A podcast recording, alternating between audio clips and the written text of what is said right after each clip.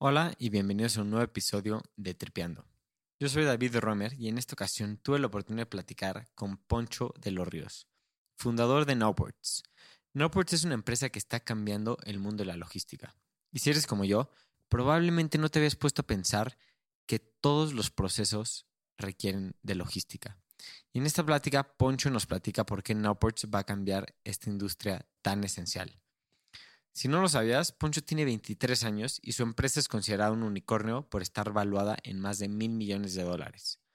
Y este episodio será parte de una serie que estaremos llevando a cabo con otros unicornios mexicanos. Así que no te lo pierdas. Pero en este episodio en particular, hablé con Poncho sobre cómo él ve los negocios, dónde encuentra su step flow y qué es lo que más le emociona del futuro, no solo de su industria, sino de todas las industrias de tecnología. Es un episodio sumamente especial y me encantó platicar con Poncho, así que te dejo con nada más y nada menos que Poncho de los Ríos.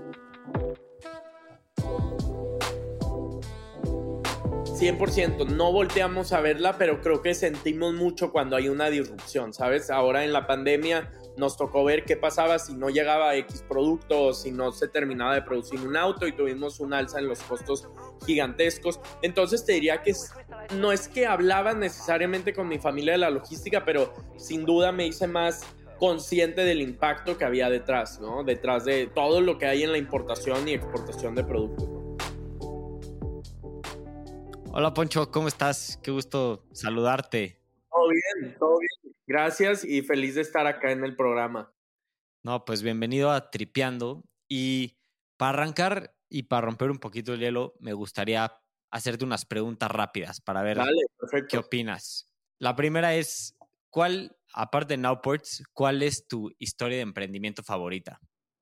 Ah, bueno, de historia hay muchas que me encantan. Eh, yo te diría que me encanta la Slack, eh, que empezó más como para videojuegos y después cambió a mensajes, ¿sabes? Eh, creo que atrás de eso está el mensaje de, siempre estar buscando la oportunidad y, me encanta esa historia. ¿Usan Slack en Nowport? ¿Te gusta el producto? Sí, así es, así es. Ya, sí, a mí también. A ver, ahí te va otra. ¿Cuál es un gran consejo que te han dado recientemente? Ah, recientemente yo diría que es mantener el foco. O sea, ahorita digo, suena muy cliché, pero ante todo, tanto en lo personal o profesional, etcétera, sí se ha vuelto mucho más importante estar todo el tiempo con un enfoque fuerte de dónde pones tus recursos, tu energía, etcétera, ¿no? Y, y diría que es ese. ¿Qué es algo que la mayoría de las personas no entienden sobre Nowports? ¿Qué es lo que más te preguntan? Bueno, la logística como tal es un poco complejo. Hay mucha gente que a lo mejor no entiende tanto la logística internacional, ¿no? Que es la importación exportación. Diría que lo más complejo de entender hoy en día es que es nuestro modelo de negocio como tal, que depende mucho más del financiamiento que la logística y de los productos adyacentes. Pero bueno, sí, diría que es eso. Última pregunta rápida.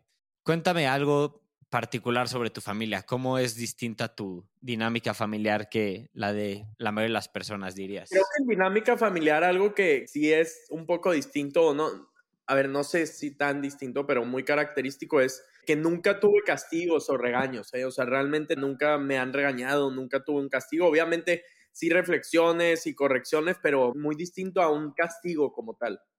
¿Y eso crees que fue bueno o malo?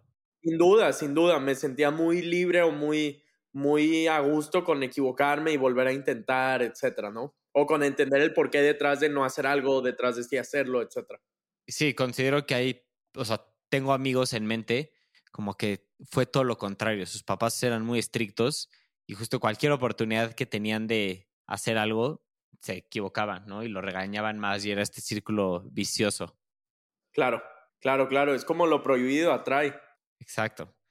Poncho, ¿cómo empieza tu camino con la tecnología, con la programación? ¿Siempre te gustó? Sí, creo que, a ver, desde que tengo memoria, yo diría 10, 11 años es cuando empecé fuerte en la programación, ¿no? Pero más allá de la programación era como cómo funcionaban las cosas detrás de lo que vemos. Me acuerdo que la primera inmersión que tuve fue tal cual empezar a editar los videojuegos que tenía, ¿no? Modificarlos, modificar la vestimenta, los niveles, etcétera. Y de ahí fue más como eso me orilló a la programación, no tanto por querer acercarme, sino porque creo que tenía un buen impacto en distintas cosas, ¿no? En ese caso, en los videojuegos. ¿Estos eran videojuegos que jugabas en la compu o cómo hacías eso? En la compu literalmente Minecraft o algún otro videojuego en ese momento y después pasé a yo a hacer los míos también para computadora y los publicaba en Facebook, etcétera, ¿no? ¿Qué opinas como de toda esta ola que ha habido este debate de que hay que limitar mucho el tema de los videojuegos versus el otro lado de que los videojuegos pueden ser muy útiles para el desarrollo de los niños? Sí, diría que todo está en la conciencia detrás, ¿no? Ahorita que hablábamos de los regaños y de los castigos, a mí nunca me dijeron, oye, puedes jugar dos horas, puedes jugar tres horas, cuatro, sino más bien, a ver, el videojuego puede ser un buen medio de entretenimiento, pero no puedes dejar las responsabilidades al lado, te puede hacer daño en tu desarrollo después de X horas. O sea, crear mucho más conciencia más que limitarlo. Y creo que si enseñamos a la gente a tener conciencia de que YouTube puede ser muy bueno y no nada más malo o caricaturas, etcétera, puede llegar a tener un muy buen efecto en, en el desarrollo de una persona, ¿no?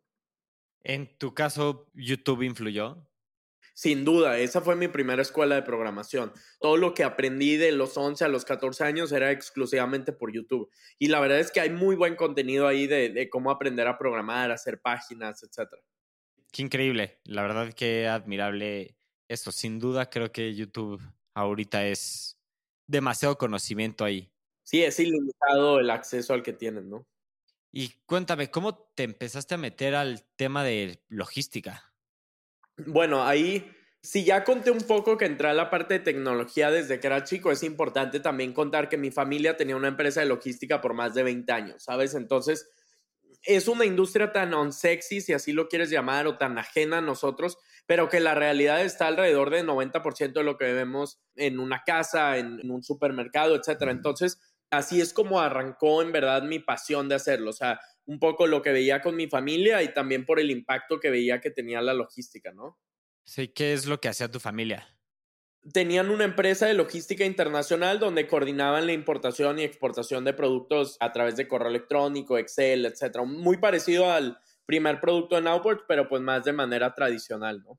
Ya, y a ti ¿Te daba curiosidad? ¿Te movió el tapete de niño? O no, realmente no. Fue hasta mucho después, realmente, o sea, cuando ya entendí lo que había detrás de la industria, ¿sabes? O sea, del impacto que podía tener una disrupción en logística, en cadena de suministro, etcétera, ¿no? Y, por ejemplo, ¿alguna vez platicaste con tu familia de esa disrupción? Porque siento que hay industrias en las que, como la logística, que la mayoría de las personas ni volteamos a ver, como dónde hay lugar para disrumpir aquí.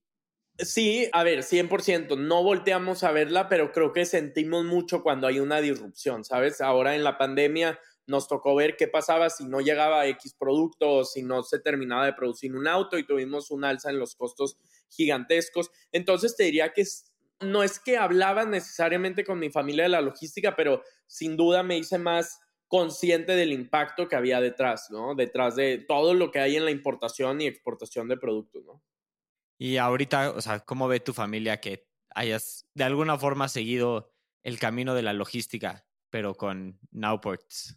Bien, o sea, lo ven bien. A ver, es algo que tenemos en común y podemos hablar del tema, etcétera, ¿no? La realidad es que creo que lo ven bien. Oye, me quiero clavar un poco a tu experiencia universitaria, porque creo que es especial. ¿Nos puedes contar cómo fue? ¿Dónde estudiaste y qué viviste? Sí, bueno, a ver, yo soy de Monterrey, toda mi vida viví aquí, crecí acá y a los 18 años ya había aprendido un poco a programar, ¿no? Ya tenía aplicaciones publicadas, ya había trabajado en una startup, ya de cierta manera pues conocía el mundo del desarrollo y entró a universidad a estudiar justamente ingeniería en tecnologías computacionales aquí en Monterrey. Y cuando entré, la verdad es que por primera vez me encontré en una crisis existencial, si así lo quisieras llamar, de saber si en verdad me quería dedicar a la programación o no. ¿Por qué? Porque pues los procesos que se utilizaban en la universidad eran muy distintos a los que yo estaba acostumbrado a hacer. No había tantos proyectos, era mucho más de teoría, menos práctica. Y eso me llevó un poco como a una crisis, si así lo quisieras llamar. Entonces, hablé con mis papás, les conté cómo me sentía y que a partir de eso quería irme a trabajar a Silicon Valley, a una startup, para saber si era lo que me quería dedicar los próximos 30 o 40 años de mi vida, ¿no? Entonces me fui, obviamente la historia es que no volví, tuve la oportunidad de conocer a Esther Wojcicki, que Google se fundó en su garage y me ayudó mucho a mi desarrollo personal. De ahí entré a otra startup, entré a una estilo universidad que tiene Esther que se llama Designership Institute, ahí en la Universidad de Stanford y conocí a Max, arrancamos Nowports justo en el primer año, ¿no? De universidad allá. ¿Cuándo sientes que encontraste tu elemento? Siento que en la universidad sabías que algo no estaba bien, que algo no cuadraba, que querías explorar más. ¿Dónde sientes que ya pudiste decir, sabes qué, esto es lo mío? Ah, bueno, cuando antes de encontrar, por así decirlo, mi zona y decirme quiero dedicar a esto, yo creo que estuve a punto de perderme al 100%, ¿sabes? De, dejar la programación, explorar otras carreras, porque yo nunca tuve duda de lo que quería estudiar, ¿sabes? Yo desde los 13 años sabía que quería estudiar programación. Entonces entro a universidad, pasan dos meses y digo, ok, no me está gustando. Y creo que ese fue como el punto más bajo, ¿no? Entonces, de ahí fue arriesgarme a irme a Silicon Valley, trabajar en una startup y todo esto. Y creo que cuando pasan, no sé el momento exacto, pero cuando pasan seis o ocho meses y me está yendo bien en la startup, me doy cuenta que soy bueno desarrollando ya comparado con desarrolladores de software allá y todo esto, dije como, ah, bien, agarré mucho más confianza en mí mismo, ¿no? Tampoco es que dije como, ok, ya me voy a dedicar a esto, sino simplemente fluí con lo que pasaba, pero sí diría que ese fue uno de los triggers, como el lanzarme al mundo real y ver que, bueno, de cierta manera la hacía ahí, ¿no? ¿Para ti tu estado de flow es programar? Sí, ha cambiado un poco, pero sin duda es programar. Mi naturaleza es estar programando, me encanta. Todavía lo hago en mi tiempo libre los fines de semana, tomo cursos, etcétera, pero por el día a día de Nowports ha ido cambiando un poco. Y el estado de flow a lo mejor ahorita es más escribir. Trato de escribir artículos que nunca publico externamente de la empresa, sino lo comparto con el management team o con los inversionistas de cualquier tema que estemos viendo, tanto a nivel global o en la empresa, ¿no? ¿Y cómo funciona ese proceso? O sea, ¿te reservas unas horas para hacerlo? ¿Lo haces a la mitad del día? ¿Qué haces? Lo más común que tengo alrededor de eso es 20 o 30 minutos al día escribir, casi siempre ya en la noche antes de dormir, y es muy basado en las situaciones que me pasan durante el día o durante semanas, porque hay veces que como lo tengo de rutina, escribir 20 o 30 minutos, vuelvo a un artículo que ya había empezado, ¿no? Y nada más le continúo, ¿sabes? Son notas, no sé, a lo mejor algún día las publicaré, no estoy convencido todavía. No, pero te sirve como para digerir todo lo que pasa en una empresa tan grande. Claro, ese es el objetivo, es como el journaling, ¿no? O sea, realmente lo hago por una catarsis propia de expresar qué está pasando, etcétera, ¿no? ¿Y escribes en la compu o pluma y papel? En la compu al 100% dicen que es mejor en pluma y papel, yo lo creo, yo sí creo que es, pero no, me ha hallado muy bien en la computadora porque lo puedo editar, lo puedo expandir mucho más fácil, ¿no? Oye, y hablando de este tema de estar en flow, este podcast se llama Tripeando Encuentra tu elemento, ¿no? Entonces, te quiero preguntar, ¿qué le dirías a las personas que están en busca de eso, de encontrar su lo que les gusta? Hay un libro que a mí me encanta, no sé si ya lo has leído, pero supondré que sí, por el nombre del podcast, que es Stealing Fire, ¿no? Que es, bueno, no sé si lo has ah, escuchado, pero habla del estado de flow. No, no, no. El 100% del contenido es alrededor del estado de flow. Y una de las teorías para encontrar tu estado de flow o tu pasión, a lo que tu misión de vida, parte de la curiosidad, ¿sabes? Y a mí me tocó estando en California, cuando me fui de casa por primera vez, explorar distintas industrias, ver cómo era la inteligencia artificial, blockchain, etc. Pero también me di cuenta de algo, de que lo que más me apasionaba lo tenía enfrente los primeros 20 años de mi vida, ¿no? O sea, que era la logística. Entonces, te diría que es tratar de ver lo que está enfrente de nosotros, los dolores alrededor de nuestra vida y también explorar industrias a las que somos 100% ajenos. Ahora estoy leyendo un libro de genomas y, de ADN y hay un motivo específico de eso, que es ver si encuentro algo que me apasiona ahí, ¿no? 100%. Mira, nosotros nos inspiramos mucho en ese título por un libro que se llama The Element, que también está muy bueno, igual sobre el mismo tema. Oye, me quiero clavar un poco ya a Nowports y quería arrancar desde el principio. ¿Cómo empezó y ¿Cómo encontraste la confianza en ti mismo para hacer un proyecto tan ambicioso?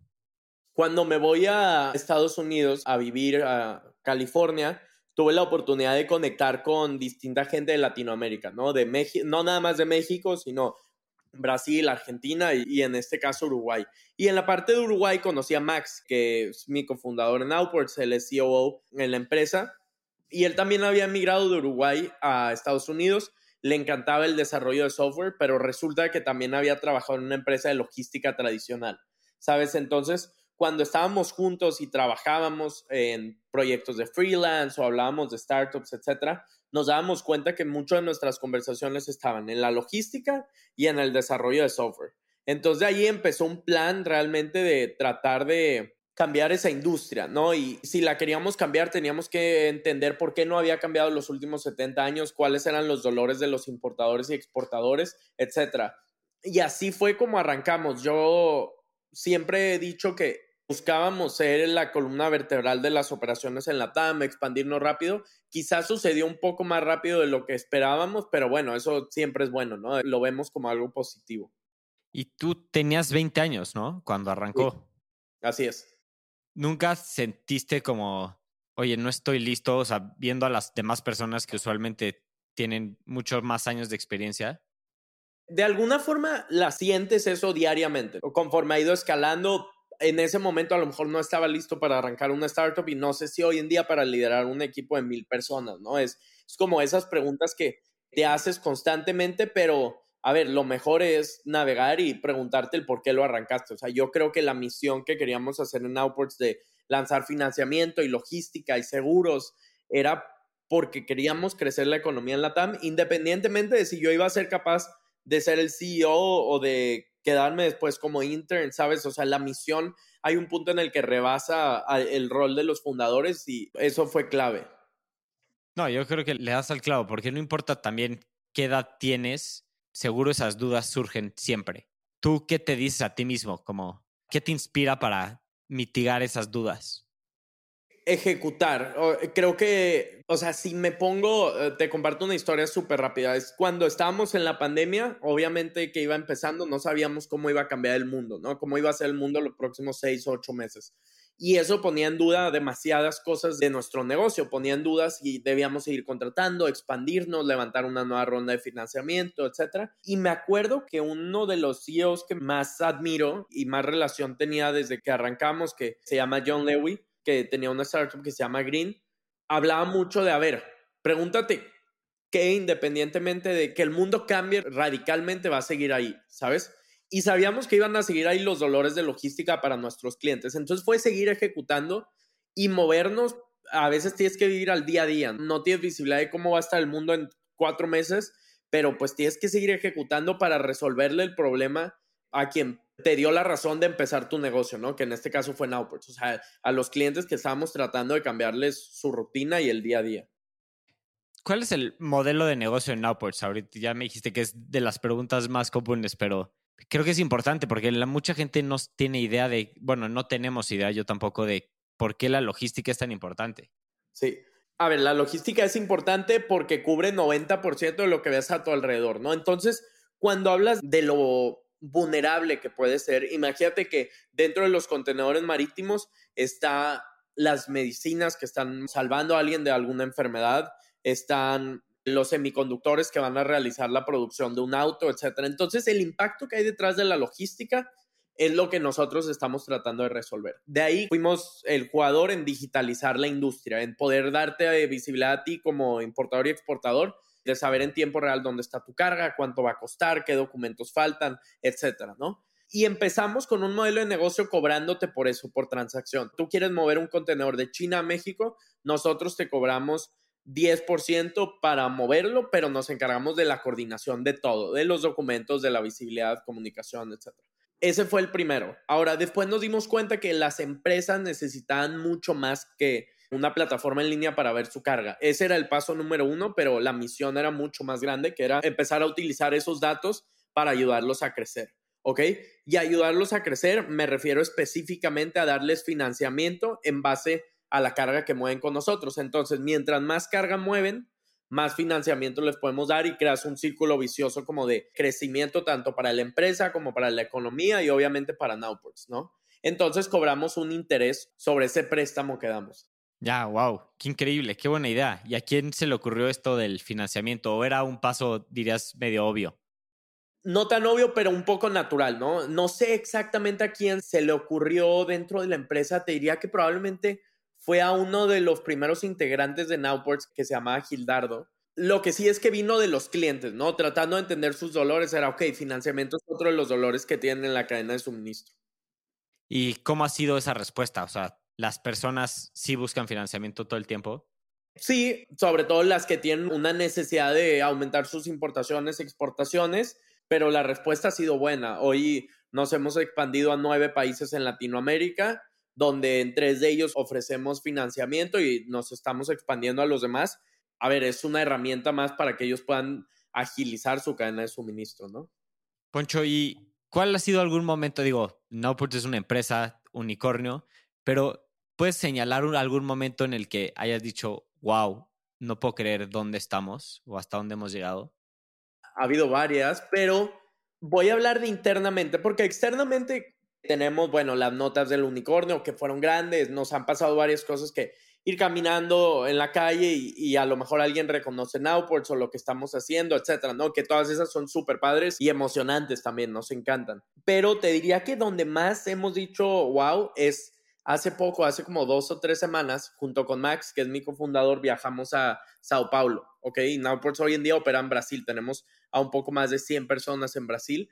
Y cuando llegamos y vimos la cultura que había en esa oficina y como el drive que tenía el equipo, lo que estábamos construyendo en un país ajeno a la lengua, ajeno a la cultura en la que habíamos empezado, ese fue un momento de wow, ¿no? O sea, decir, ok, como hay algo que se está haciendo bien y, y creo que Brasil es un validador para eso. Qué increíble. Para cerrar esta plática, Poncho, ¿qué ocupa tus pensamientos cuando no estás pensando en Nowports? O sea, ¿qué te hace tripear? ¿De qué te gusta pensar? ¿De qué te gusta investigar?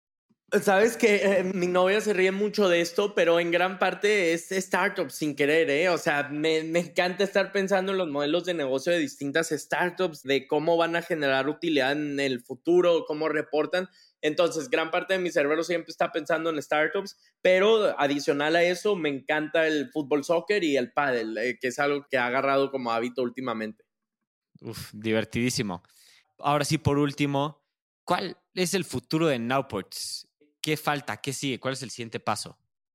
Nuestra misión es la misma, ¿no? Convertirnos en la columna vertebral de las operaciones internacionales en Latinoamérica y queremos que crezca la economía a través de nuestros productos. Entonces, el siguiente paso es expandirnos ahí, expandirnos a otros mercados emergentes. Más allá de Latinoamérica, estamos por lanzar dos mercados adicionales y tenemos la mira ahí, ¿no? Para poder ayudar también a las empresas en esas regiones a crecer. Increíble. Poncho, ya nos estamos acercando al final del tiempo, entonces te quiero agradecer muchísimo por esta plática. Creo que estuvo muy enriquecedora y que todos los que nos escuchan la van a disfrutar mucho. Muchas gracias David por la invitación y un gusto estar acá. fight for a world of reason, a world where science and progress will lead to all men's happiness. Why do we crystallize imagination? I have my mind. The mind needs books like a sword needs a whetstone. Artificial intelligence could spell the end of the human race.